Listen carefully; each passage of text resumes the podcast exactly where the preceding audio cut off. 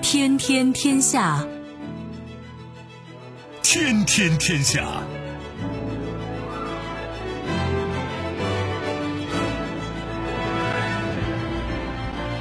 历史穿行者，新闻摆渡人。各位好，我是梦露。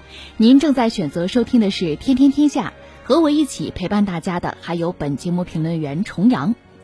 世界纷繁复杂，新闻随时发生。今天的《天天天下》，您将听到标志性一刻：中国国债将被纳入富时世界国债指数；紧急灭火。特朗普不承诺大选后权力和平交接，共和党紧急表态。自有玄机，抗疫不利，巴西总统支持率不降反升，全因政府撒钱，贫困率降至十六年最低。重大发现，河北康保兴隆遗址入列考古中国重大项目成果。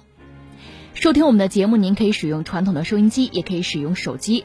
欢迎使用即时客户端、即听客户端，也可以选择蜻蜓 FM、喜马拉雅 FM、企鹅 FM 或者是今日头条，搜索“天天天下”，可以收听节目回放以及其他的相关内容。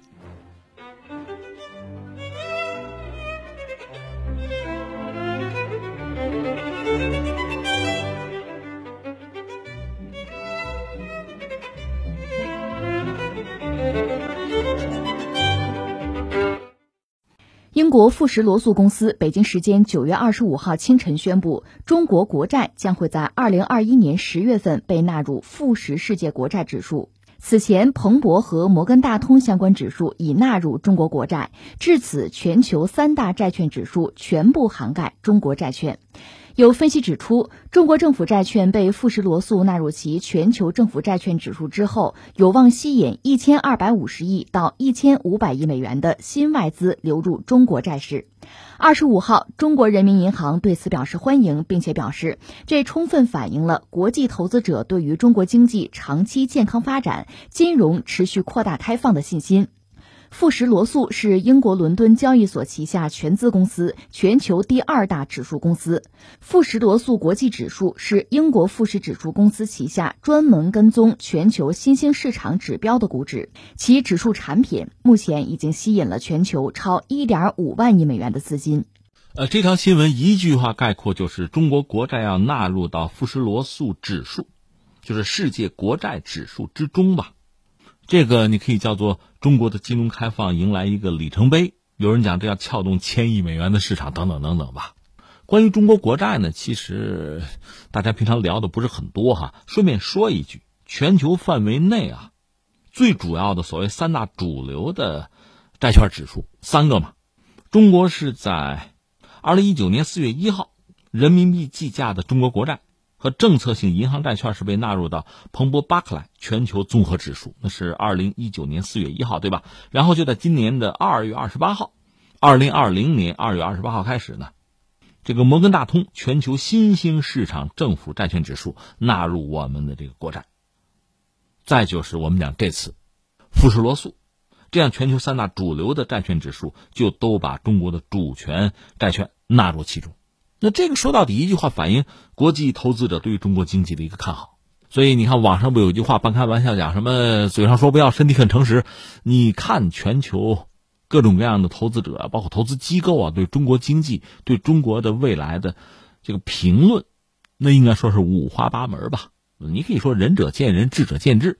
在这个时候，我们中国人啊，我觉得千万不要被一些漂亮话冲昏了头脑。实事求是吧，有批评我们的人。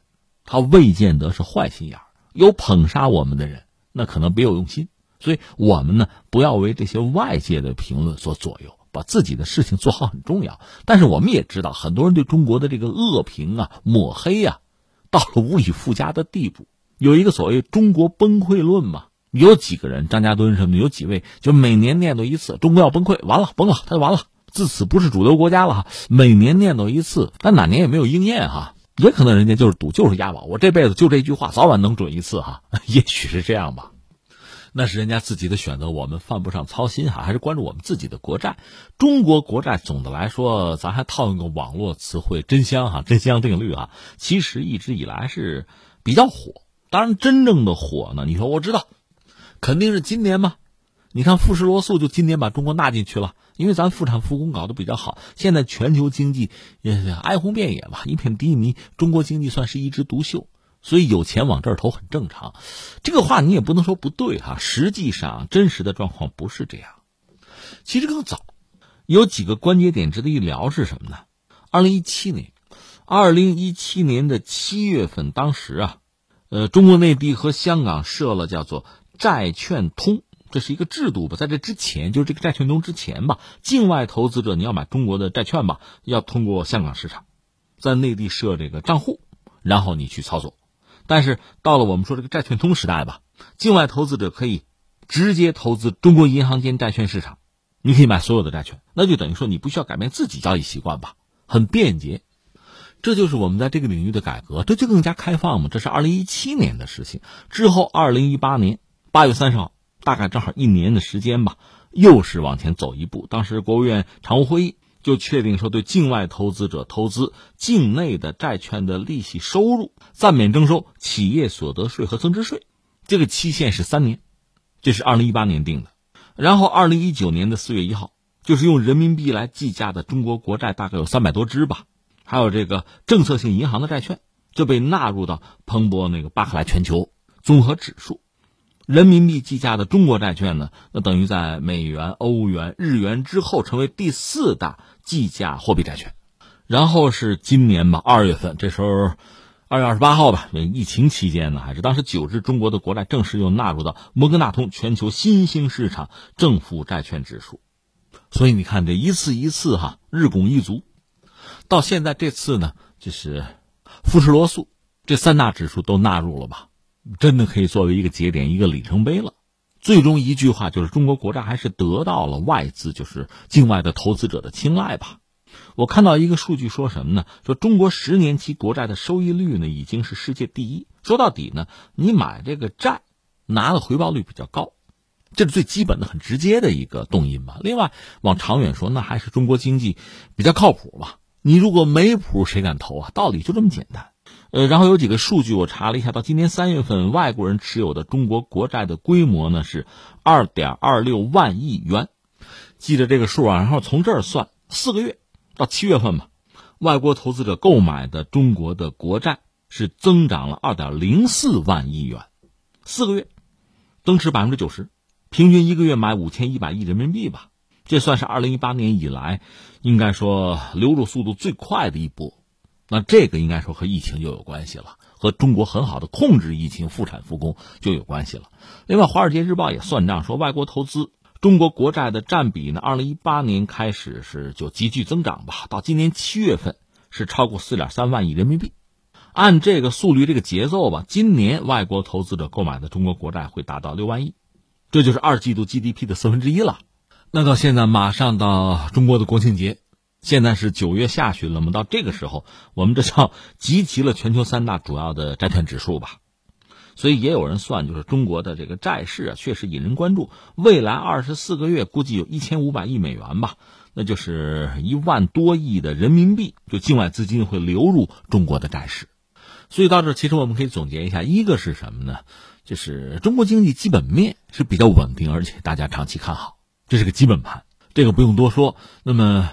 中国在金融的这个改革开放，在这个领域确实呢，是连续在出牌，节奏把握的比较好。刚才我们讲，二零一七年开始这几步棋走的，是比较恰当的。这确实是一个因素，有一个布局。然后就是疫情，这次疫情显示的中国经济的韧性和中国社会的稳定性，在全球范围内确实堪称楷模。咱实话实说，疫情这个东西，病毒这个东西，你没办法预测。我们不是说考试题吗？确实，他突然就来了。我们都是小学生嘛，忽然就来了一个考试，提前不打招呼，你没有准备，这个就抽查了，看你平常学习用不用功啊，你应变能力强不强啊？大家都是措手不及，这也算公平吧？就看谁能考高分了。我们答题答的是不错的，这确实是一个因素。所以在呃疫情前段时间哈，我们就讲我们控制的比较好的时候，大家大概有一个预计，资本这个东西全球其实有的是。我们不是说吗？就算是闹经济危机，它其实也不是没有钱，是钱往哪儿去的问题，没地儿去。那你选吧，矮子里面拔将军嘛，大家经济都出了问题，谁相对比较好，谁比较就稳定，甚至有潜力、有空间，那钱就奔哪儿去嘛。所以你说中国经济到底怎么样？坦率讲，每个人的知识结构不一样，见识也不同，心态也不一样。你让他做一个评论，有的时候可能比较主观。前两天节目我不是还聊呢吗？这时候你需要这个客观的、间接的一个判断。你看什么？你看资本往哪儿流嘛？他相信谁？总的来说，谁就表现是真好，就真有机会。所以我们看到中国国债所谓真香，大约就是这么一个状况。当然还有一个因素，也不能回避，和美国又有关系，就是疫情爆发之后吧，一个是美国到现在没有控制住，再就是它确实出台大规模的经济刺激的政策，实际上也是在透支它的。财政收入吧，那么国际投资者对于美国赖账是有担忧的，对美国经济出问题是有担忧的。美国二零二零财年就是他那个去年十月份到，呃，今年的九月三十号吧，这一年吧，前十一个月的财赤是三万多亿，这是二零一九财年的两倍了。另外，我们知道美国欠的外债那太多了，二十七万亿吧，这是它 GDP 的百分之一百多哈。你说那日本还百分之二百呢，不一样。美国规模太大，而且美国经济在全球经济中这个地位又比较特殊，这是日本日元不能比的。所以美国现在这个状况，也不排除确实有国际投资者对美国的状况，对美国经济啊，包括美债、美元的状况是有疑虑的。鸡蛋不要放到一个篮子里吧，选择中国的国债恐怕也有这方面的考虑啊。那最后再扯一句，这富时罗素纳入中国国债，它这个指数纳入之后哈。当然是很积极的一个消息吧，这是一个正向的影响、正向的效应吧。更多的海外机构、海外的投资者会对中国市场、对中国经济有更积极的认识吧，这是一波带动的作用。再就是它也能带动国内其他的债券品种的发展了，债市会更加繁荣了。那这个逻辑往下推，所谓的就中国的这个外币的债券这个市场、这个空间会拓展。那么人民币的国际化等于又增加了助力。那么对我们自己来讲，金融市场啊、债券市场这个改革一直就没有停，开放就没有停。那这个事儿哈，刚才我们讲这一系列的算是收益啊、正向的得分啊，它翻回来又可以促进和深化我们债券市场的改革，进一步的发展开放。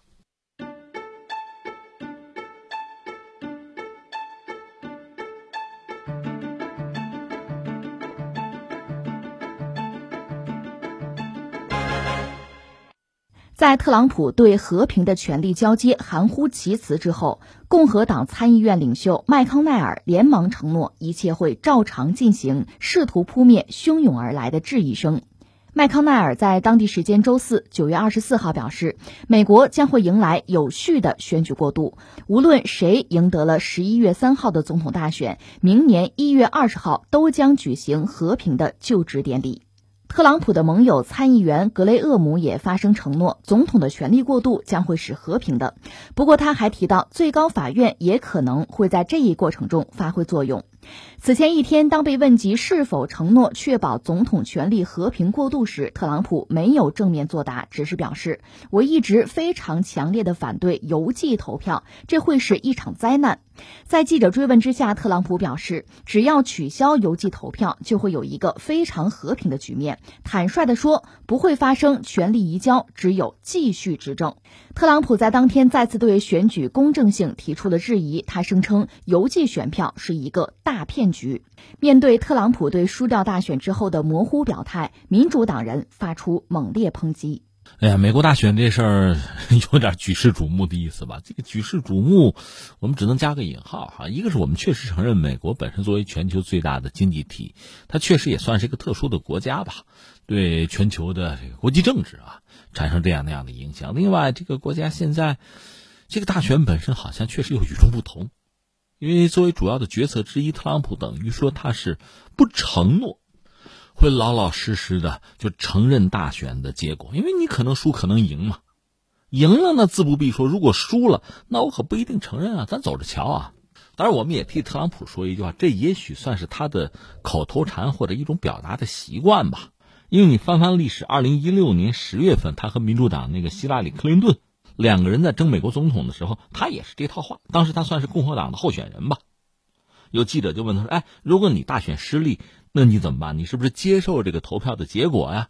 为什么要这么问呢？因为我们以前讲过，二零零零年当时美国总统也是大选，小布什和戈尔，小布什是微弱多数算胜了吧，但是戈尔不认呐，质疑这个结果，所以最后两个人。”打官司打到最高法院，最高法院就美国的最高法院裁定小布什赢了，戈尔你退席吧，你跟大家说再见吧，这个戈尔就拜拜了啊！这是当时那一出，所以确实这种可能性是存在的，就是大选有一个结果，这个结果我不认。最后通过打官司，最高法院来裁决哈，这可能性是有。所以，二零一六年的时候，有人就问特朗普：“哎，你跟希拉里·克林顿争，你要输了怎么办？你认不认这个结果？”当时他回答就说：“走着瞧吧，到时候再看吧。”就没有承诺说不论输赢，啊，我尊重我们国家的法律，尊重公众的选择，尊重投票的结果。他不说这个话。所以这次就当年二零一六年嘛，四年之后。又有人问他：“哎，今年这个大选你要失利了，你认不认啊？你能不能保证这个权力啊和平交接呀？”他说：“反正走着瞧吧，到时候再说吧。”还是这句话，所以也许这是他的口头禅。但这话你想，什么时候你说这话轩然大波，民意汹汹？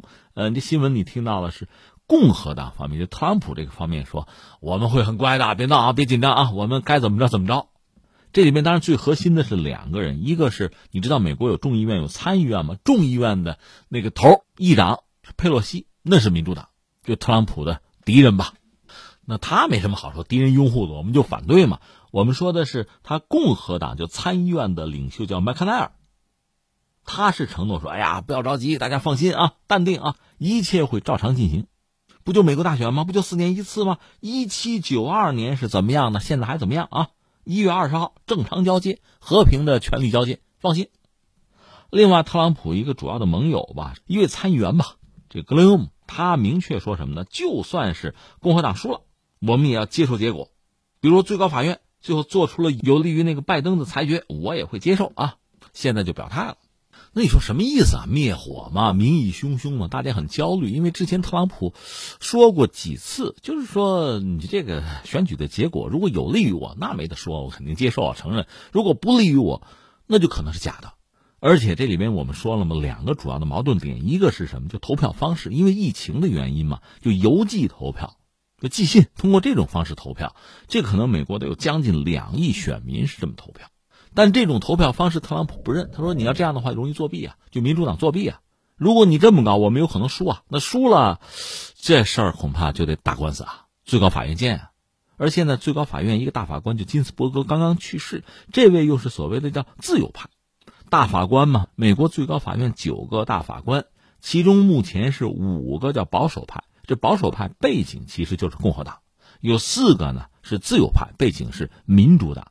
这几个自由派大法官恰恰就是民主党总统给任命的，他有这个背景吧？现在死了一个，所以特朗普就共和党这边急着咱再任命一个大法官，超常规啊，赶快让他上任。这样呢，在最高法院里边，共和党背景这个所谓保守派法官，那就是六个名额了。那么自由派就背景是民主党，那只有三个名额，六比三啊，这个优势很明显了。所以，如果真的将来打官司，就特朗普、拜登啊，这俩人投票，投票之后谁是合法的、最合理的美国总统？如果纠缠不清了，特朗普质疑民主党作弊，那最后还是要到最高法院来解决。这个时候，那之前的这个伏笔，之前埋的这个内线的就该发挥作用了。六比三吗？那特朗普胜算就很大了。所以你看，呃，特朗普这个人应该说他有他的聪明，你说智慧也行吧。他应该说非常非常的了解，他仔细的观察了美国这套选举制度吧，他很清楚的知道这里边的弱点是什么。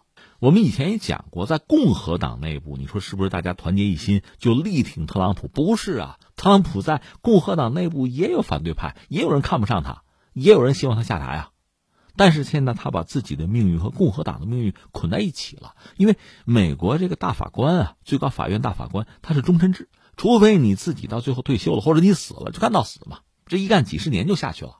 目前的状况，因为特朗普的努力吧，我们加个引号，才出现最高法院这大法官里边啊，保守派对自由派五比四，而且很可能是六比三这个结果。所以你可以不喜欢特朗普，但是人家特朗普为我们共和党这居功至伟啊，而且这个结果是颇具诱惑力。刚才我们讲终身大法官嘛，这个格局一旦确定，那么共和党压民主党一头压几十年是没有问题的。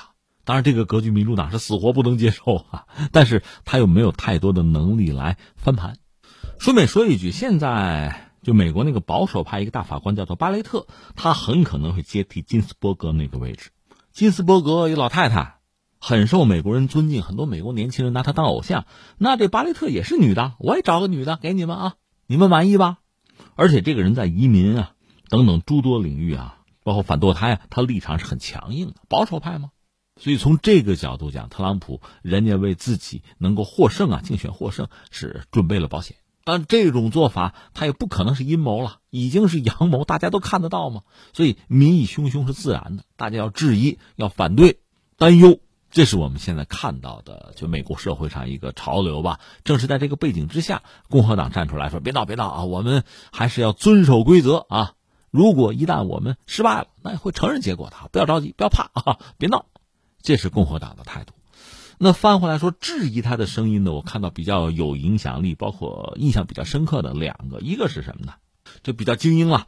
呃，一些媒体，比如《大西洋月刊》、什么《金融时报》，还有美国的一些前官员、什么学者呀，研究历史啊、美国政治、研究民调，这帮人凑在一起，他们搞了一个什么呀？叫做过渡完整计划。这是个什么东西啊？是一个推演。就推演这次美国大选会出什么问题吧？它里边找到三个节点，说都可能出事儿。因为你看，呃，十一月三号开始投票，如果呢有很多这个邮寄选票呢，实际上这个时间比平常就普通去投票站投票呢，可能还要还慢一点，晚一点。从现在开始投票到明年初吧，这个过程之中啊，就大选投票日到美国总统宣誓就职那是一月二十号，这之间呢得有七十九天。这叫一个过渡期啊！这个期间，特朗普还是美国总统的啊。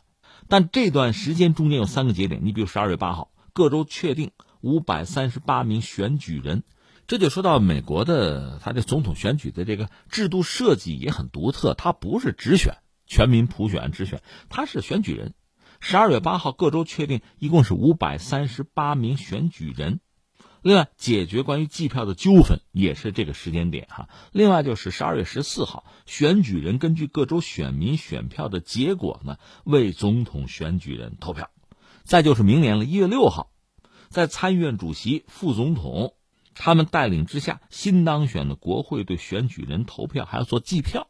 这几个点都可能出问题，都可能爆发激烈的博弈啊。所以这个叫过渡完整计划。他们推演结果是什么呢？呀，特朗普有可能会让司法部直接介入哈，整个这个选举过程停止统计邮寄的投票，那最后就改变结果了。而且他们整个这个推演就像军事演习一样，还发现很多问题，就担心说什么呢？如果真的是美国这两党在计票的过程之中有争端啊，最后引发抗议游行啊，甚至暴乱，这完全可能啊。而到那个时候，特朗普有可能派军队镇压。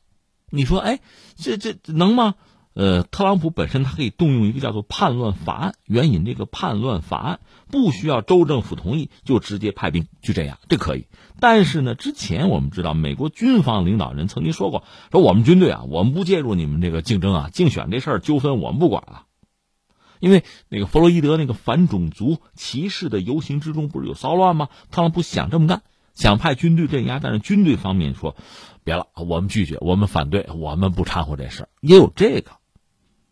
就军队也不一定听特朗普的，但是你可以想象，整个这个过程之中，因为包括邮寄投票这个事儿吧，各种纠纷啊，包括阻止统计这个邮寄投票啊，这些行为，就特朗普的死忠粉嘛，做出这些行为来也不奇怪。这是令人印象深刻的啊，就是有一个推演，就觉得特朗普可能在几个关键节点要动手啊，最后导致这次大选不会顺利啊，可能充满了各种各样的波折和风险。呃，还有认为更凶险的，可能导致战争。这个有意思，一个也算是美国的一个学者，也算是媒体人吧，一个作家呀，他叫做弗里德曼。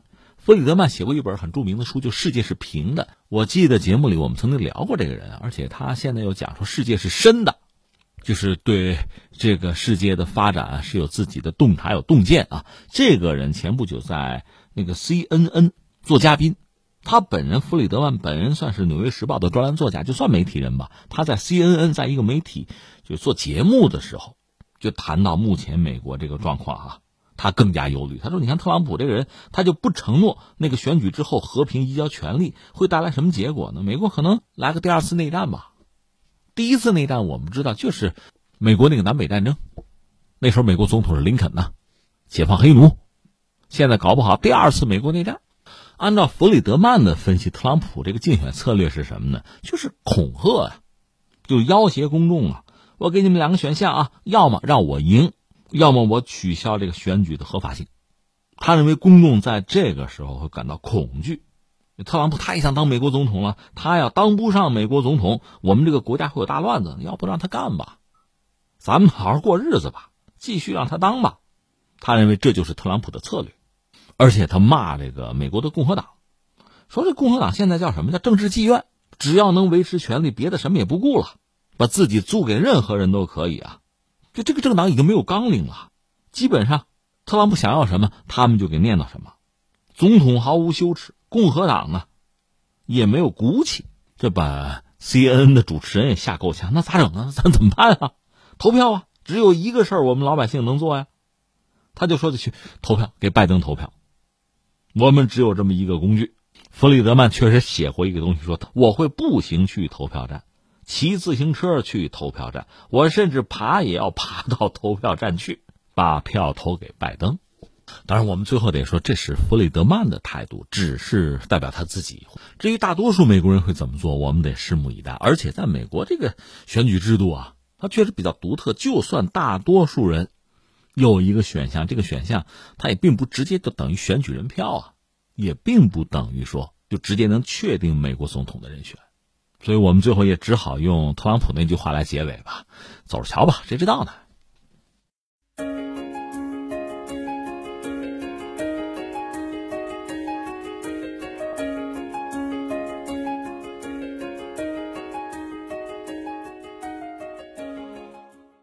从六月开始，巴西总统博尔索纳罗的支持率节节攀升，一次次刷新他当选以来的新高。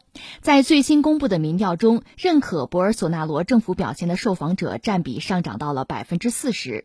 据悉，被印度超越之后，巴西成为全球新冠累计确诊第三高国家，此前一直排名第二。在疫情笼罩之下，巴西政府从今年四月推出的大规模新冠补贴计划，为博尔索纳罗赢得了前所未有的支持率。这项已花费五百八十亿美元的计划，让最贫困人群每月能够获得价值一百一十美元的应急补贴，超过部分人平时的月收入。政府的大手笔投入甚至改善了贫困，巴西的贫困率下降到十六年来最低。虽然在短期内缓解疫情打击，但是经济学家已经警告，巴西政府的撒钱政策无法持续。评级机构穆迪本月发布的报告预测，二零二零年巴西政府债务占 GDP 比重将会上涨到百分之九十五，预计巴西今年的基本赤字将达到 GDP 的百分之十一。呃，这是关于巴西的消息吧？说到巴西，上网搜索最主要的新闻。三件啊，三件新闻，一个是什么呢？和我们中国有关了。海关总署最新有一个通报说，巴西进口的这个冻带鱼内包装样本检出了新冠病毒的就核酸阳性，这得小心啊。其实这个冷链啊，就水产这个冷链。确实，现在看来有很大的风险，这个咱们确实需要加小心啊。这是中国和巴西之间的一条新闻，和新冠有关。还有一条，还是中国巴西和新冠有关，就是巴西的圣保罗州的州长前段时间刚表示说，大概最快在十二月十二月底吧，呃，圣保罗的市民大概能够接种中国的疫苗了。那再翻巴西的新闻，就是各种各样的数据吧，就确诊多少，死亡多少，就这个很多，它翻新的很快。这就是我刚才说的，这如果你现在找巴西的新闻一看哈，大概就这几类和中国有关的。刚才我们讲带鱼那个包装的，呃，还有疫苗的，再就是巴西自身，这个疫情确实相当之严峻了。但是有意思的就是，现在不有个词叫吊诡吗？就怪异哈，这事儿就是人家总统就是博索纳罗，支持率还在不断的攀升。这真是怎么说呢？这个我们得说国情吧，几家欢乐几家愁吧。你看，面对疫情，不同的国家政府啊，包括政治人物，有不同的作为吧。当然，收获大家不同的评论吧。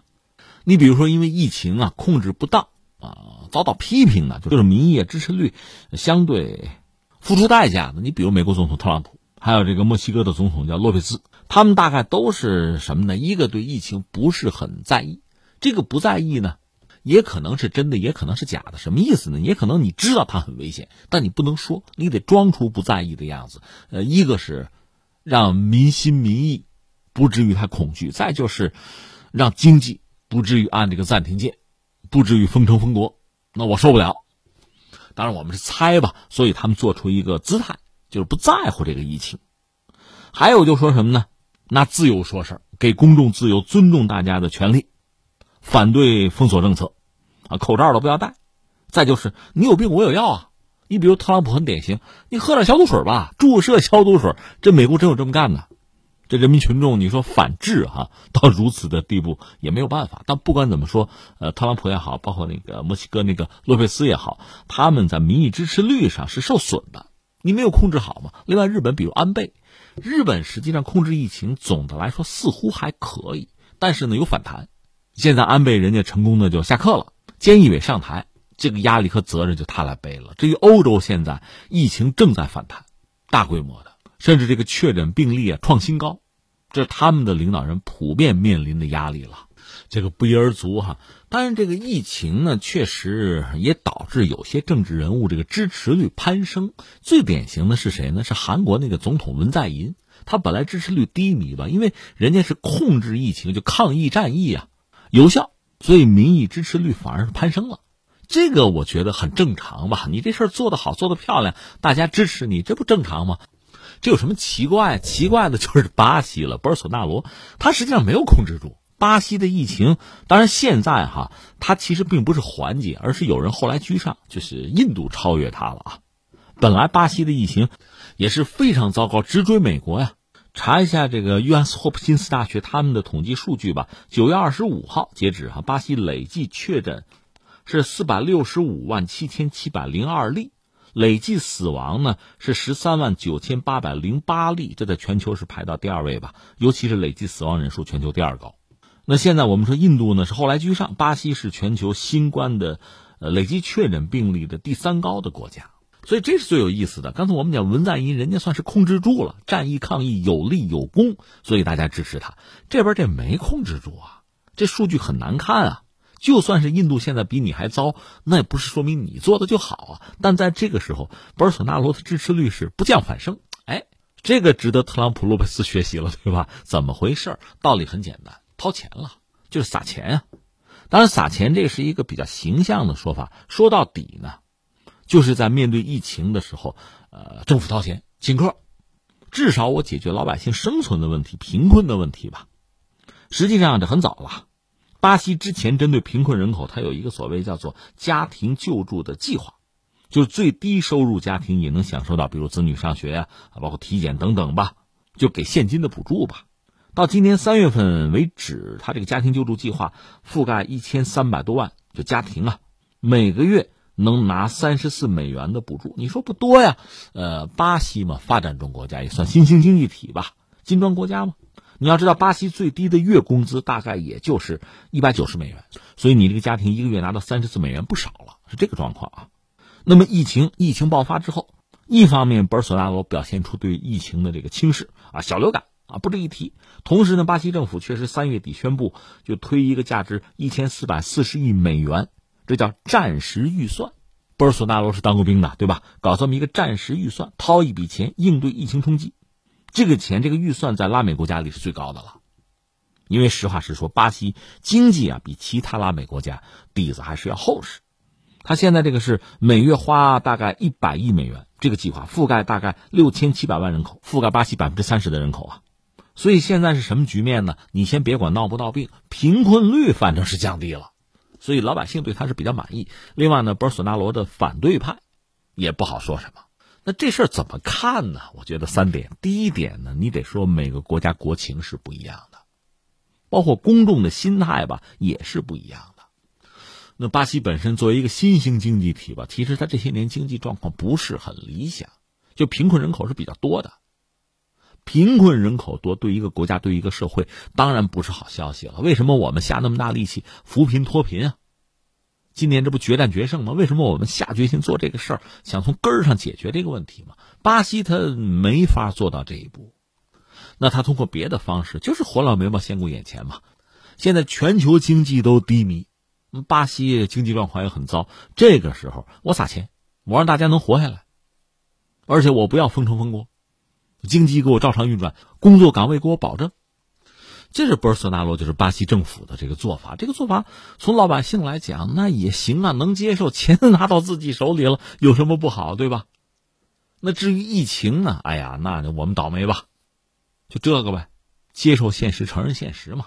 拿到钱是真的呀，这是一个啊。第二，我要说什么呢？我要说个但是，但是这事儿真的好吗？你说？给你发钱，你都不觉得好吗？你手里拿几百美元，你不高兴？这事儿我总觉得哈，一个它无法持续，第二个呢，我觉得羊毛出在羊身上，这是我真实的判断。巴西政府哪来的钱呀？你这么发钱，钱从哪儿出？那人家美国发的更狠啊！美国刺激经济，动不动几万亿美元就敢砸呢，人家也是给很多贫困家庭给发钱啊。关键我们要问这句话：钱从哪儿来？我们知道美国人美元是世界货币啊，他自己印全世界用。那你巴西在这点上也没法跟美国人比啊，你那个货币印出来不就是通胀吗？你得自己看。那美国人美元印多了，让全世界去分担这个风险，它是不一样的呀，你没法跟他比。所以你看，你现在政府发钱，网上话叫什么？一直发一直爽，你做不到一直发下去啊。那你一旦不发下去，那大家还爽吗？大家不爽的话，还支持你吗？所以这个事儿是眼看着到头了，这么干是不可持续的。这种做法本身有点杀鸡取卵的意思。这我们就不得不说到这个拉美吧，很多国家都是这么一个玩法。我就想起当年阿根廷那个总统叫毕隆，他媳妇儿就是著名的埃维塔，死的也很早嘛。有一首歌《阿根廷不要为我哭泣》，那不就是音乐剧唱的就是他吗？是他唱的。这个小女子确实也不简单，出身就很贫寒，甚至很卑微吧。而且她当了总统夫人呢，三天两头就跑福利院啊、什么孤儿院啊，到工厂看工人啊。就说你说她是不是有一颗非常纯洁善良的心？我一点也不怀疑。但是这种做法本身能不能让这个国家的经济就振兴起来，很难。因为你想，你现在给大家发钱，钱从哪儿来？发完了怎么办？它不是一个可持续的做法，这不过是羊毛出在羊身上。作为老百姓来讲，发钱我就高兴，但你想想，钱从哪儿来呀？实际上透支的是你的未来。说到底是这么件事儿嘛。所以第三，我就说什么呢？其实有时候很多观念吧，完全取决于我们有没有常识，或者看问题是不是全面。我不是经常讲取景框吗？你框啊，框的这个视野稍大一点。你看，在中国历史上，一说好皇帝标准，轻徭薄赋啊。但是你真要是轻徭薄赋了。你这国家财政就没有钱的话，很多基础设施你没法搞吧？边防你没法搞，军队建设就国防建设你没法搞吧？你怎么打仗啊？李自成当年提出来，就闯王来了不纳粮，我不要。那老百姓当然很支持他了。但是你想啊，那李自成其实做皇帝也没做两天啊，关键是他真的做了皇帝，他财政怎么来？你能做的无外乎就是把那些这个富人啊、权贵抓起来打，掏钱。但那些钱也有用光的时候啊，然后你再打谁啊？所以我理解，单纯讲轻徭薄赋，它也不一定是一个好事最后可能搞出一个国将不国。你说哟，那你主张收重税，这个关键看一个分寸的把握。你看中国历史上明啊、清啊，朱元璋是草根出身嘛，他是知道民间疾苦的。那把全国的这个田地丈量一次，收多少税，他算了个数。那我们大明朝永远按这个数走。大清朝也是这样，一开始的时候也是说好了永不加税啊，这是对天下的承诺呀。但是那并不意味着就没有贪官污吏，没有苛捐杂税，照有还是有。最后王朝也不保，所以单看这个指标意义并不很大。你看看国外，比如像希特勒，希特勒的崛起是因为这个德国一战不是打输了吗？民不聊生啊，那通胀高的到了不可思议的地步。我不看过一个例子吗？说一个女人啊。就去买面包，他是拿个小车推着一车钱，因为钱不值钱了嘛，去买面包。那小偷啊、强盗啊，根本不抢钱，抢他那个车，把他推倒，把车抢走了。是这个，就通胀率到了吓人的地步啊！所以希特勒就崛起了。很短的时间，德国经济回到正轨。其实，呃，一九二九年到三三年经济危机，德国也遇到了，美国也遇到了。罗斯福搞那个新政，呃，很大程度上其实和希特勒搞的这个新经济差不太多。但是美国就恢复不了，德国很快就恢复了，六年时间，那就重新屹立于世界民族之林了。怎么做到的？后来有学者研究说，他实际上抢的是犹太人。那你抢的钱总要还吧？那债主在那摆着呢，杀掉，种族灭绝，他是这么干的。所以德国人就他手里才有的钱，你来路是不正的。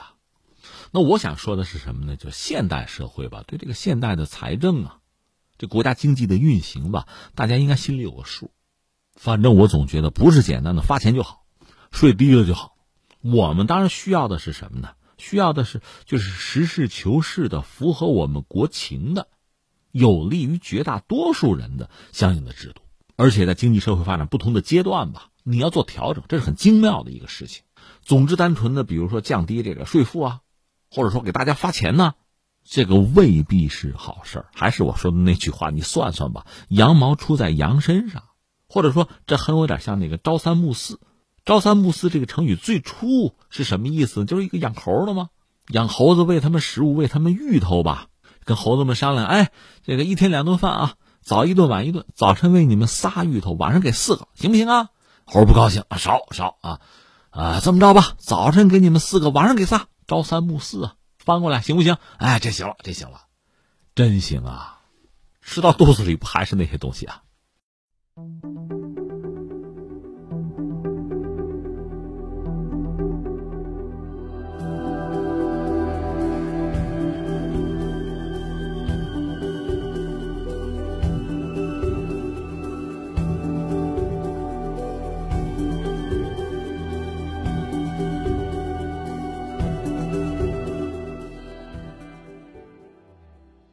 我们再来聚焦考古方面，国家文物局九月二十四号通报了河北康保兴隆遗址、浙江余姚井头山遗址、山西襄汾陶寺遗址等五项重要考古成果。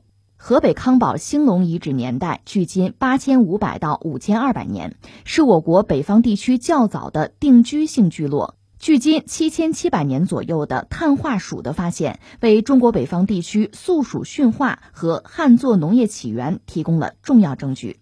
中国社会科学院考古研究所所长陈兴灿在河北北部，在张家口，在内蒙古的乌兰察布，呃，以这个地区为主，从来没有发现过这个时期的文化，就是距现在七千到八千五这样一个阶段。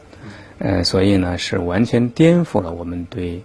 这个地区的史前文化的认识，这个消息首先是对河北的朋友，其次我觉得对很多关注河北的朋友来讲是一个挺挺重要的事情吧。考古中国，这是个重大项目吧？其中，呃，河北康保兴隆遗址入选，它这个年代距今大约在八千五百到五千二百年，所谓初步建立起坝上高原北部地区的新石器时代中晚期。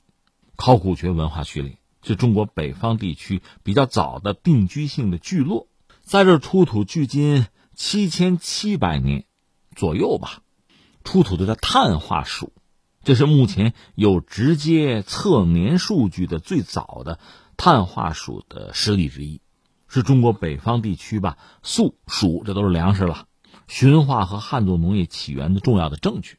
当然，非常遗憾的是，这地儿我没去过，没去过，只能说是这个网上看看一些资料，搜了一下吧。呃，兴隆遗址是在哪？在我们这个张家口呗，康保县赵阳河镇兴隆村的东南，它是地属长城以北冀蒙交界的坝上高原。这个地方是有一个季节性的河流吧，叫塞喀特沟。遗址是在这条这个沟，其实是季节性河流吧，在西岸。呃，低山南侧的缓坡上，说起来其实就是这几年的事儿了。二零一六年，当时坝上地区吧做区域的就系统的调查，那个时候发现的。二零一八年到一九年吧，当时呃几个关键的部门，一个是国家博物馆，还有河北省文物考古研究院，还有张家口市的文物考古研究所这几家吧，搞了一个联合考古队，对遗址做了发掘吧，发掘大概是一千一百平方米，当然颇有收获了。二零一八年度田野工作初步就搞清楚这个遗址的面积，包括堆积的类别啊、分布的情况啊。当时判断这个遗址主体堆积就是新石器时代的中晚期，初步判断当时说这个新石器时代文化遗存至少可以分成四期。第一到第三期的年代大概距今是八千五百年到七千年，当时这个遗址嘛，发掘是以房址居多，就房屋的房啊，还有一座室内葬合葬墓，出土很多遗物吧，呃，石器里边有这个，比如说磨盘呀、什么磨棒啊、打制石器呀，还有细石器这些东西，也有陶器。这是前三期，第四期遗存的年代大概是距今五千八百年到五千二百年吧。遗迹呢，它是有一个类灶，就是一个火字边一个土啊，类灶石圈，有细石片堆，还有圆坑墓，随葬品也很多了，包括小装饰品什么的吧，有这个微型的石珠，还有马路牙串饰，发现大量的这个动物骨骼吧，有这个牛、鹿、羊、马、猪、狗，有鸟、兔子等等，其中牛和鹿的比例比较大，另外还有少量的鱼骨。另外还有大量的这个植物的遗存，总之很丰富了。当然非常重要的就有栽种作物，呃，有薯，有粟，还有野生植物，山杏、大籽蒿、梨等等。其中那个薯是中国目前有直接测年数据的最早的薯类遗存之一，碳化了吧？就为探讨薯的驯化和早期的栽培吧提供了重要的材料。反正我了解的也就这么多，和大家分享吧。希望有更多的考古方面的发现。而且我记得几年前我看这个资料的时候，还有旧石器时代的一些遗存。当时那样讲啊，不知道这事儿还有没有下文？那走着瞧吧，这真得走着瞧了。这事儿放在一边，再扯两句别的。就说到我们河北吧，河北其实从考古这个角度讲，好东西真是不少。我记得以前比较有名的就是那个瓷山文化呀。瓷山文化算是中国也是新石器时代了，考古学文化之一吧，在中国乃至全世界古代历史之中是有很重要的地位的。瓷山文化遗址之中发现像这个粟、啊胡桃，这就是植物的标本了，改变了中国对于粟的种植和胡桃产地的认识。所以在当时这个发现，呃非常振奋人心。还有这个鸡家鸡啊，就驯化的家鸡的遗骸也发现了。这是纠正了世界家鸡驯养历史的以前的一个传统的观念吧。这是慈山文化。另外，去年就二零一九年，当时中国有所谓十大考古新发现，也包括河北的一处，也是在张家口，是在那个太子城。太子城遗址是目前唯一的就是考古发掘的金代行宫的遗址，这算是金代考古的一个重要发现之一了，也是迄今为止发现的面积最大的，仅次于呃金代那个都城的很高等级的重要的城址。所以你看，随口一说，就河北在考古发现这方面，其实还真的是有非常多振奋人心的东西吧。而且好多是和什么呢？呃，和农业有关系，和种植业、养殖业有关系。河北历史上也是个农业大省吧？你想，源远流长，挺让人感慨。这是一个事情。还有一个值得要说的是什么呢？前段时间因为涉及到这个高考嘛，啊，报志愿嘛，啊，报考古啊，这个我记得当时引发热议，一个呃。算是贫困家庭的孩子吧，读书很不易，人家的梦想是考古，北大考古系，这引发大家的热议啊！你应该去挣钱啊，读个金融什么的。人家喜欢考古，人家也不那么在乎钱，我倒觉得很好。以前有句老话嘛，“仓廪实而知礼节”，大家吃饱了肚子了，就该考虑就是精神文明建设层面的东西了。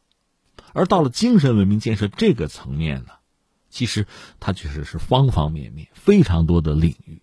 需要我们去投入，需要去找成果。考古其实这些年，你看，随着中国经济的发展吧，你现在全球第二大经济体了，整个经济实力增强了，你用在各方面的钱，比以前就多得多。当然，很多东西还是需要我们去攻克。你比如芯片、光刻机，是吧？这是需要花大钱、花大力气，而且是耗费时间的，也不可能一蹴而就。但是与此同时，还有很多事情要做，包括考古。你一定要画，从国家竞争的角度讲，它也是我们软实力建设营造的很重要的一个领域啊。另外，不说这个，就对于人类文明啊，对于中华文化来说，考古的价值和意义，恐怕也是其他很多学科呀、很多技术啊，无从取代的。所以我真觉得我们对这个领域应该有更多的热情，包括在未来我们的家庭啊，我们的孩子如果对这个感兴趣的话啊，培养他、尊重他这方面的兴趣，支持他在这方面的投入，也不失为明智之举啊。